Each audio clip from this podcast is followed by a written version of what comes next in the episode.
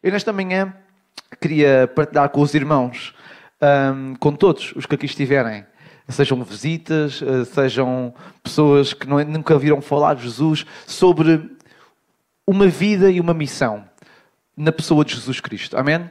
Eu estava a pensar o que é que eu poderia falar com os irmãos e, e, e com todos, e vinha ideias, vinha ideias, e depois algumas ideias pareciam muito, muito complexas. Eu, não, não faz sentido. Uh, e lembrei-me de uma coisa: há quanto tempo é que, eu, é que eu não falo só, mas só de Jesus? Sem mais nada. Sem eu, sem aplicações pessoais, mas simplesmente pensar e refletir, lembrar-me daquilo que ele fez. Simplesmente isso. Porque eu não sou teólogo, mas se eu fosse, e se eu escrevesse um livro, uma disciplina qualquer teóloga, a única que realmente me apaixonaria era a Cristologia. Porque todas as doutrinas de todas as teologias são importantes. Mas se eu conhecer Cristo e não conhecer nada do resto, eu estou bem. Eu estou bem. Eu, se conhecer Cristo, se eu souber quem Cristo é, se eu souber o que Ele fez por mim, se eu souber o que Ele exige, o que Ele pede de mim, tudo o resto que às vezes debatemos e discutimos e que às vezes nos separa e que faz haver uma comunidade com um nome, outra comunidade com outro nome, mas no fim, a única coisa que realmente importa e definitivamente interessa é aquele que, ainda hoje José dizia, aquele que morreu naquela cruz do Calvário e ressuscitou, é a única coisa que realmente importa, tudo o resto é acessório. É verdade, nós temos formas de ser e as formas de ser ligam-nos a tipos e culturas de igreja. É natural, não há problema nenhum nisso. Nossa se eu for uma pessoa muito reservada, se calhar quer estar num sítio onde a música quase que não se ouve. Se eu for uma pessoa que sou apaixonado por música, se calhar eu quero estar num sítio onde a música se faça sentir. Se eu for uma pessoa que sou muito estudiosa, se calhar quero estar num sítio onde as pregações demorem duas horas e que sejam todas. Há espaço e há lugar para tudo, mas a única coisa que realmente interessa interessa. É a pessoa de Cristo e tudo o resto é um acessório, é alguma coisa que nos faz rever, que nos faz sentir bem, mas não nos pode separar. Então a única coisa que eu hoje quero falar com os irmãos é sobre a vida e a missão que Jesus teve e nada mais do que isso. E se isso não for suficiente para nos apaixonar, então alguma coisa está efetivamente mal connosco. Porque a única coisa que realmente deve servir de motivação para a nossa crença existir é a pessoa de Jesus, porque Ele é o autor e o consumador da nossa fé. Não há mais nada, é o perímetro, é só Jesus Cristo. Tudo o resto não pode servir nem para me fortalecer, nem para me afastar. Ele tem que ser o centro. Mais nada. E então eu gostava de partilhar isto convosco sobre a vida de Jesus, uma vida com uma missão. Amém? E percebermos no fim de tudo isto que a missão dele está representada aqui. Aqui, cada um de nós. Aí em casa, cada um que está a ver por YouTube ou por outra aplicação qualquer. A missão dele são estas pessoas e são as pessoas que estão fora destas casas. E muitas vezes nós deixamos que haja tanta coisa na nossa vida a vir a nós e afastamos-nos deste princípio. A única coisa que realmente interessa, ou que verdadeiramente interessa no coração de Jesus Cristo, somos nós. As pessoas. As pessoas. Mais do que a saúde das pessoas, as pessoas. Porque é muito fácil nós queremos querer forçar Jesus a apaixonar-se pela nossa saúde, pelas nossas finanças, pelo nosso bem-estar. Mas Ele, mais, mais do que por tudo isso, Ele está apaixonado por mim. Por ti. Por nós, como pessoas. O resto, tudo o resto, Ele preocupa-se connosco. Ele, ele, ele diz para nós não andarmos ansiosos com o que devemos comer com o que devemos vestir mas é porque ele está verdadeiramente preocupado e apaixonado por nós enquanto pessoas. E a vida dele, a missão dele, foi centralizada em cada um de nós, na obediência ao Pai, é verdade, mas por nossa causa. E então, sobre isto que eu quero falar e pensar com os irmãos, com todos. E no fim, espero que nós saímos daqui com aqueles que será que nem conhecem Jesus Cristo possam sair daqui com uma paixão que não têm agora. E aqueles que já o conhecem possam sair daqui com uma paixão renovada porque se nós deixamos que coisas da nossa caminhada cristã, de certa maneira, nos afastem do amor que nós temos por Ele ou do amor que Ele tem por nós, então nós temos que parar e temos que refletir. Porque a única coisa que pode quebrar o nosso coração e sarar o nosso coração é a pessoa de Jesus Cristo e nada mais. E tudo o resto é acessório, como há pouco eu estava a dizer. Então eu queria pensar com os irmãos sobre a missão de Jesus e a maneira como ele a assumiu. Jesus assumiu uma missão. Sabem, quando ele veio à Terra, as pessoas não o conheciam. Algumas pessoas, porque os anjos disseram, tomaram conhecimento de quem é que ele era. Ele surge um dia e é batizado e por aí fora e começa o seu ministério. Muitas pessoas começam a segui-lo. Mas as pessoas, quando seguem outras, geralmente começam a colocar as suas expectativas como se as suas expectativas fossem o objetivo da pessoa a quem nós estamos a seguir. Deixa-me dar um exemplo. Muitos dos discípulos, ou variados dos judeus, tinham como expectativa que Jesus os livrasse do governo romano, de, daquela, daquela opressão que eles, que eles viviam e seguiam Cristo nessa expectativa. Outros tinham a expectativa de que ele viesse para sarar simplesmente os enfermos. E, e, não é que isso não fosse realmente uma das partes da vida de Jesus, uma das partes da missão dele, mas as pessoas colocavam isso não como uma das partes, mas como a parte. E às vezes é muito fácil para alguém que é líder desviar-se da sua missão e querer começar a cumprir com a expectativa do outro. É muito fácil, há uma linha muito ténue entre eu seguir o meu objetivo, o meu princípio, ou então por causa de não, não fragilizar o outro, ou não, ou não, não estava a faltar a palavra, defraudar as expectativas daqueles que me seguem ou daqueles que seguem aquela outra pessoa, de querermos começar a a desviar-nos um milímetro para a direita, um milímetro para a esquerda, e começamos a dar passo, e quando de repente nós olhamos para trás, nós já estamos muito longe daquele objetivo e daquela missão. Mas Jesus Cristo, apesar da, da pressão que às vezes existia para que ele fizesse algum tipo de coisa, ele usou muitas vezes uma expressão para dizer o quão seguro ele estava e quão, e quão assumida para ele estava a missão que ele vinha tomar. Nós encontramos versículos como, e todos nós os conhecemos, ou pelo menos a grande parte de nós os conhecemos. Eu vim para que tenham vida e tenham vida com abundância, ou noutras traduções, eu vim para que tenham vida e a tenham plenamente, consoante a tradução que nós estamos a ler. Mas mais do que a consequência da vida, porque aquilo que eu quero focar com cada um de nós é que ele estava completamente consciente do motivo. E por isso ele dizia: Eu vim para. Ele não veio viver uma vida casual que ia, cujo, cujos inventos à volta iam definindo a forma como ele se ia posicionar ou a forma como ele ia viver. Não, ele veio para. Completamente decidido assumido, um plano que o pai lhe entregou nas suas mãos. Nada nem ninguém, nem a pressão da mãe um dia mais tarde, nem a pressão dos discípulos um dia mais tarde o faziam desviar deste objetivo. Eu vim para. Ainda não é a minha hora, ainda vamos lá chegar, ainda nesta manhã. Nada, nem ninguém o fez desviar-se um milímetro para a direita, um milímetro para a esquerda, porque ele sabia o motivo pelo qual ele tinha vindo. Outro versículo diz: Jesus, porém, lhes disse: Vamos a outros lugares, às povoações vizinhas, a fim de que eu pregue também, pois para isso é que eu vim. Ou seja, ele estava completamente consciente. Eu estou a ler versículos para reforçar esta ideia de que no coração de Jesus Cristo ele estava completamente consciente do motivo de pisar esta terra, do motivo é que nós, às vezes nós vulgarizamos, mas nós estamos a falar de alguém que viveu eternamente ao lado do Pai e que por um período de tempo decidiu ser menor que os anjos e habitar entre nós. E se isso não quebra a nossa alma e o nosso coração, então alguma coisa não está bem na nossa gratidão com Deus, porque Ele viveu rodeado por anjos que o serviam e o adoravam dia a dia, santo, santo, santo. Era aquilo que os anjos cantavam. E ele passou a sair desse ambiente santo, santo, santo para lhe chamarem pecadores, escarnecedores. Será que nós percebemos isto? Ou será que nós já vulgarizamos tanto a história que nós não compreendemos que isto só alguém faz isto por paixão, por um amor que nós não conseguimos.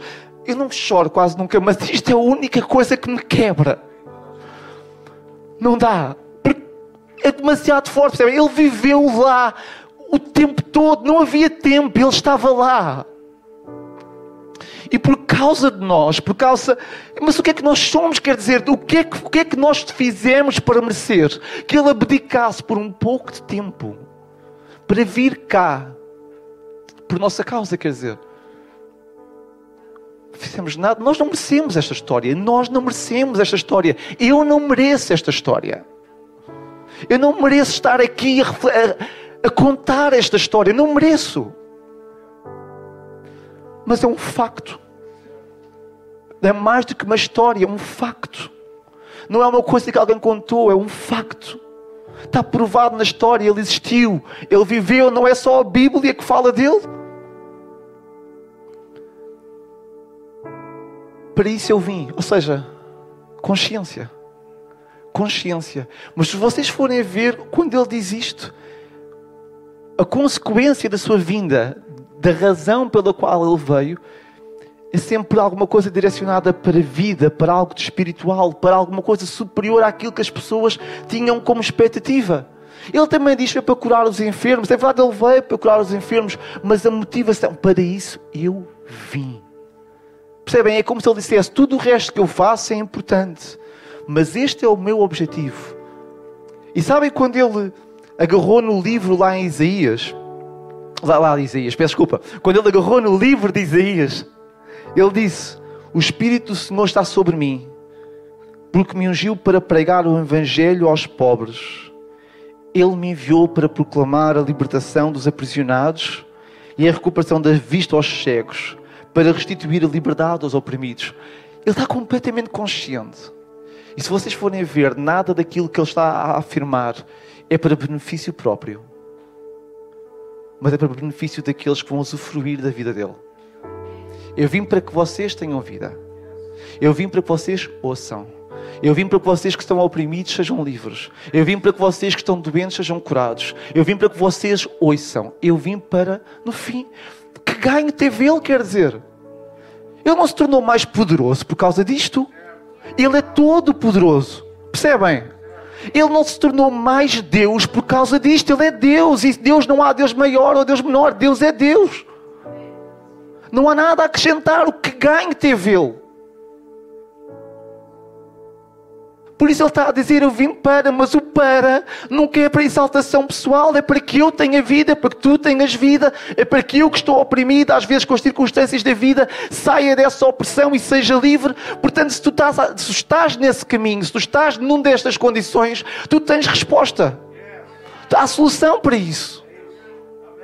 Não tens que viver oprimido. E quando eu digo oprimido, já nem entra em questões de opções demoníacas. Oprimido é quando a vida se torna demasiado pesada e que nós nem nos conseguimos levantar, como se o mundo estivesse sobre os nossos ombros. E ele diz: Olha, deixa o teu, deixa o teu fardo, toma o meu jugo, que é mais leve. A missão dele, no fim, é só para que nós tenhamos benefício. Porque não se esqueçam, ele não se tornou maior por isso. Não, não há nada que ele hoje seja que não era antes. Só veio aqui para, durante 33 anos, segundo a, cronologia, passar por coisas que nunca tinha passado e que não tinha que passar, se não fosse o amor que ele tem por cada um de nós. Por 33 anos, ele sujeitou-se, percebem? Sujeitou-se. Sujeitou-se, mas ele assumiu. E sabem, nós não conseguimos ver outro versículo que mostre a grandeza deste assumir que não aquele quando ele está a orar ao Pai e diz: Pai, se é possível, passa de mim as cálice. Às vezes nós não gostamos de perceber isto, mas o que ele está a dizer é que se for possível, eu não quero ir à cruz. Sabe porquê? Porque era demasiado doloroso. Porque ele estava a sofrer coisas enquanto ele, na sua experiência, isto, isto mexe connosco, na sua experiência, ele nunca tinha passado por isto. Mas ele diz: Faça-se a tua vontade. Porquê? Porque eu estou completamente comprometido. Eu assumi. Eu assumi a missão que eu tenho que fazer. E ainda que ela me esteja a custar sangue, porque não se custou só sangue na cruz, custou sangue antes. ainda que me esteja a custar sangue, ainda que esteja a suar sangue, eu não vou abdicar. Porquê? Foi porquê? Porque foi para isso. Foi para isso. Foi para isso que eu vim. Então, seguir Cristo é bom, sabem porquê? Porque nós seguimos alguém que está completamente consciente do que tem a fazer. E daquilo, nós não, servi, não seguimos alguém que hoje está num sítio, amanhã está noutro, que hoje pensa de uma maneira, outra amanhã pensa de outra. Não, é tão bom seguirmos alguém que nós sabemos onde, para onde olhar, porque nós sabemos o que ele pensa e ele vai lá estar. E isto é apaixonante para mim.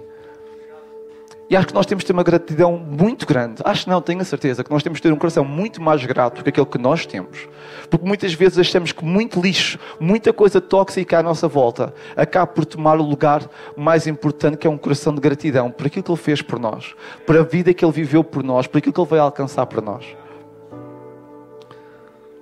O apóstolo, o apóstolo João define que a vinda dele foi para destruir as obras de Satanás mais do que dar vida, mais do que curar, mais do que restituir vista aos cegos, fazer os mudos falar. A definição é: Ele veio para destruir toda e qualquer obra que Satanás levante. É isto. Tudo, tudo, tudo, tudo isto, doenças, depressões, coisas, fazem parte disto, de, deste catálogo. Obras, Satanás. Mas a, a definição da vinda de Jesus, segundo João, foi: o Filho do Homem veio para destruir as obras do diabo. Então, tudo o que nós podemos catalogar ali foi para isso que ele veio. E se na tua vida existe alguma coisa na tua vida que está dentro desse catálogo, então lembra-te, ele veio para destruir isso. E tu não tens que viver com isso. Tu podes encontrar liberdade para isso, seja como for, seja o que for. Ele veio para. E não podes deixar, não podes, não podes deixar que ruídos, palavras, conselhos, experiências de outros te retirem a fé no que está escrito. O que está escrito é: Ele veio para. Daniel, mas a minha vida não tem sido assim. Ele veio para. E se nós, não estamos a viver aquilo que Ele veio para, então somos nós que temos que nos alinhar com isso. Porque Ele veio para. Não, não, não, não vale a pena. Mas veio para o quê? Veio para o quê? Obviamente nós sabemos, quem já segue Jesus há muitos anos, nós sabemos para que é que ele veio.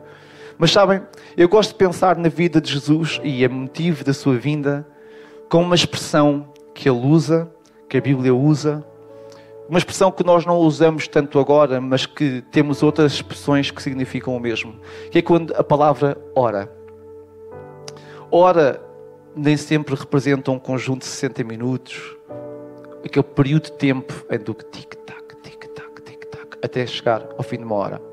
Ora, às vezes representam um momento, ora, às vezes representam uma obra feita.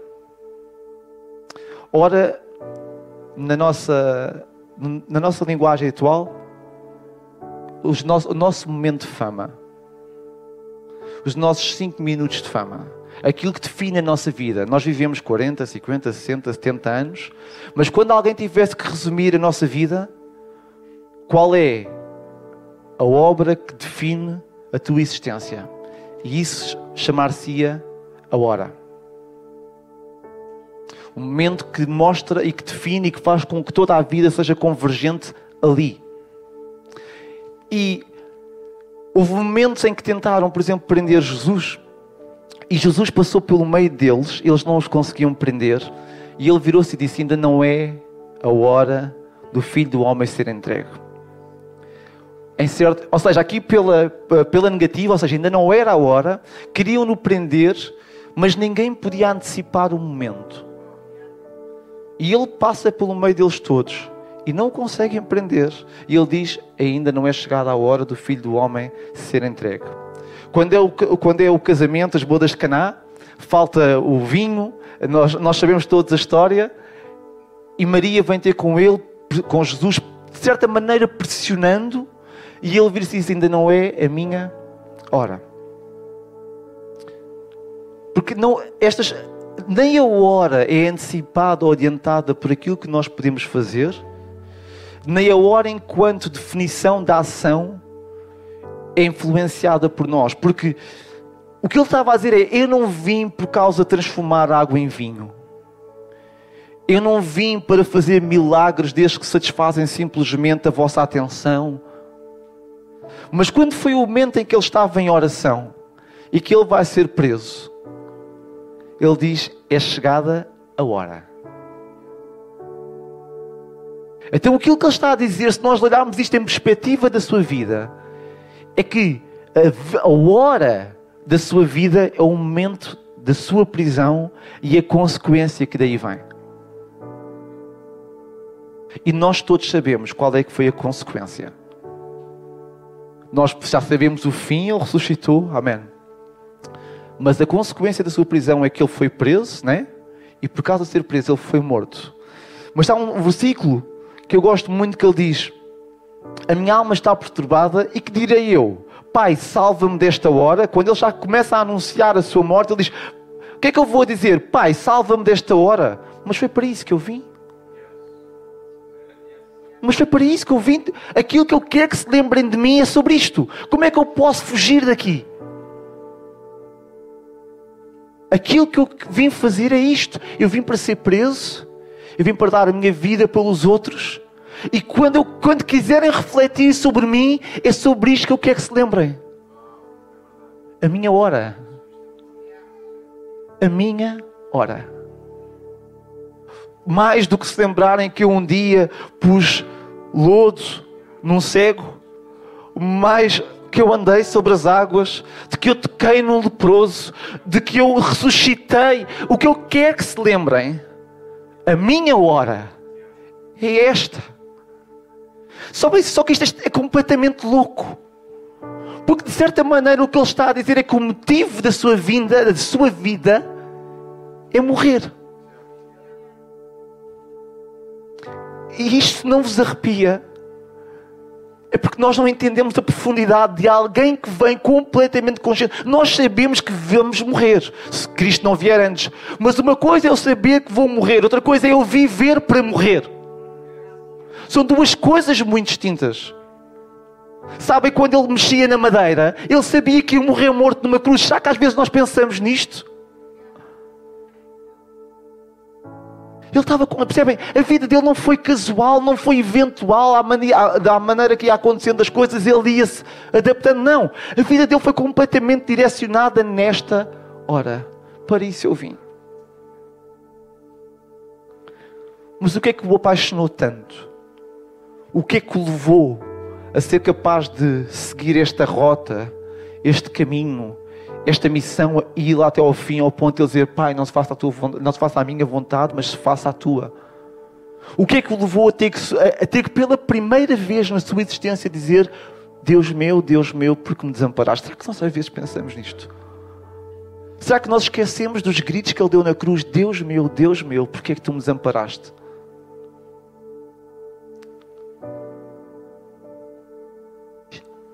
É difícil quando nós refletimos nas coisas. Porque é apaixonante. Porque é apaixonante. O que é que o levou a ser capaz de estar a. Percebem? Ele podia fazer assim, caía fogo do céu, eles caíam todos. Mas ele deixou que tivessem a cravar. Ele deixou que o tivessem a furar. Ele, de... ele deixou que gozassem com ele e que, e que escarnecessem dele. Ele deixou, quer dizer. Ele disse: Ninguém tem poder para tomar a minha vida, mas sou o próprio que a dou. Portanto, ele podia naquele exato momento mas o escritor aos Hebreus ele tem uma expressão que eu adoro.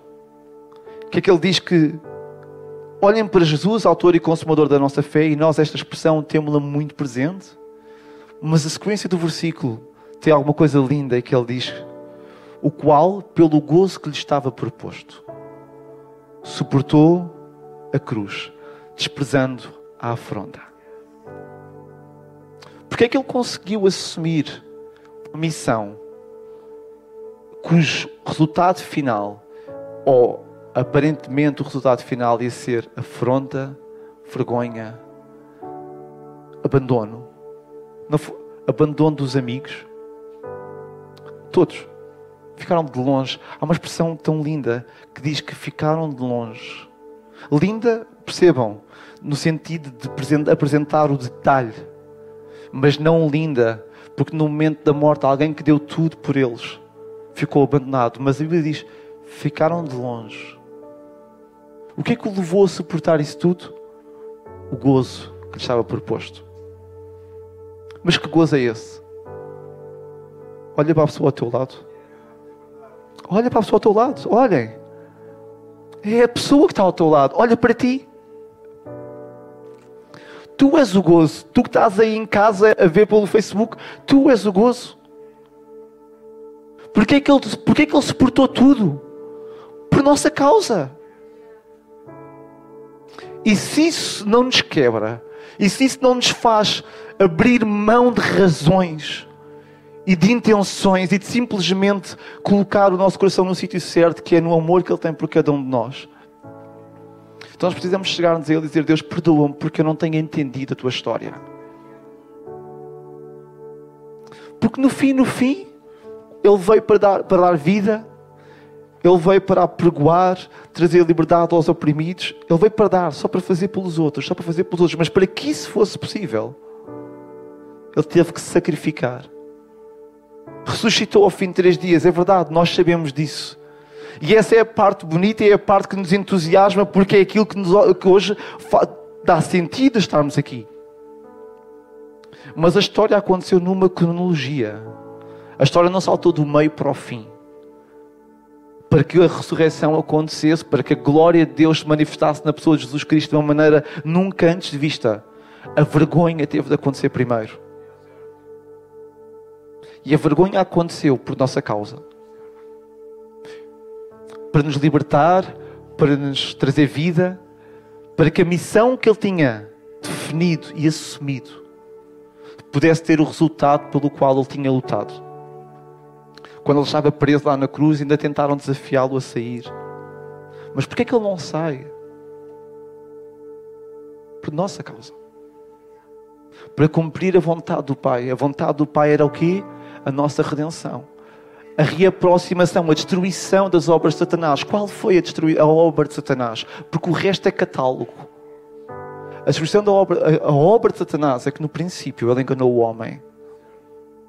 E por causa do engano que ele promoveu, nós ficámos afastados daquele que nos criou e que na viração do dia vinha ter connosco diariamente. Essa é a obra dele. O resto é catálogo. Faz parte daquilo. E o que é que ele veio fazer? Através do sangue dele, reaproximar-nos. A Bíblia diz que pelo sangue de Jesus Cristo somos chegados perto.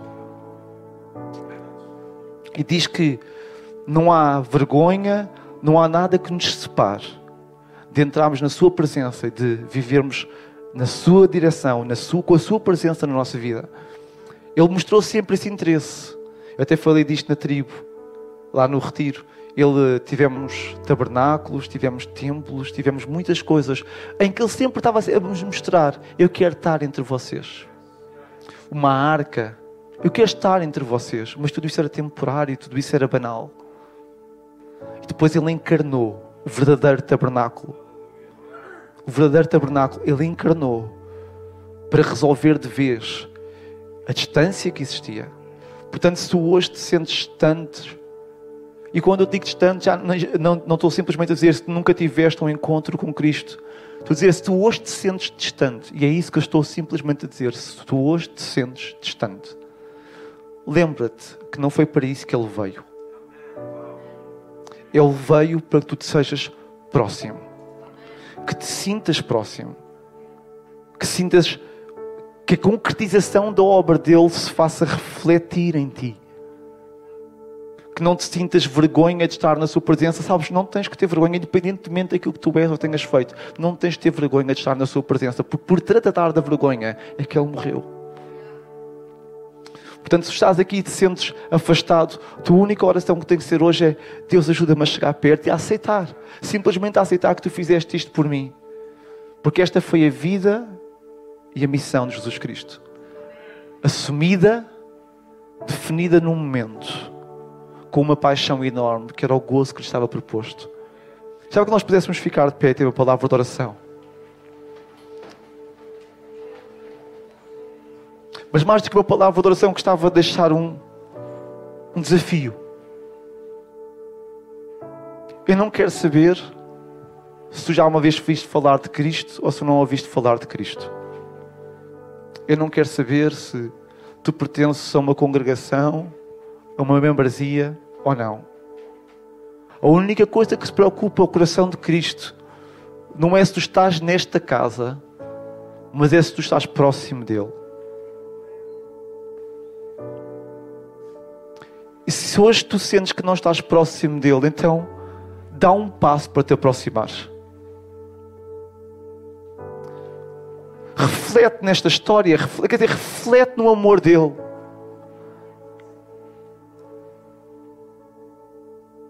Aproxima-te dele nesta manhã. Deixa que este amor. Se tu és alguém doente por dentro, amargurado, deixa que este amor trate disso. Se a mágoa e, e a forma como outros te trataram te tem-te afastado e, e tem-te impedido de aproximar, coloca antes a vida de Jesus Cristo como o ponto mais importante da tua vida e coloca isso no lugar que lhe é devido, lá para baixo. E aproxima-te nesta manhã. Aproxima-te nesta manhã. Abre o teu coração com as tuas lágrimas, da maneira que for. Mas aproxima-te nesta manhã. Pai, nós oramos nesta manhã e te agradecemos pela vida do teu filho, Senhor. Nós não merecemos. Nós não merecemos mas tu fizeste. Tu fizeste por amor a nós, tu fizeste por nós. Jesus, eu te quero agradecer a ti pessoalmente, porque quando foste desafiado a abandonar a tua hora, tu não o fizeste. Porque pensaste em mim, pensaste em cada um de nós, pensaste naqueles que creram e nos que virão a crer, e pensaste também naqueles que não creram mas esta manhã, Senhor, aqueles que estão a ouvir esta mensagem, que estão a ouvir a tua história, alguns deles podem estar neste momento distantes, com a ausência do teu amor, e eu oro para que esta história, para que esta mensagem possa penetrar os corações e possa fazê-los aproximar-se de ti, Senhor, em nome de Jesus. Em nome de Jesus.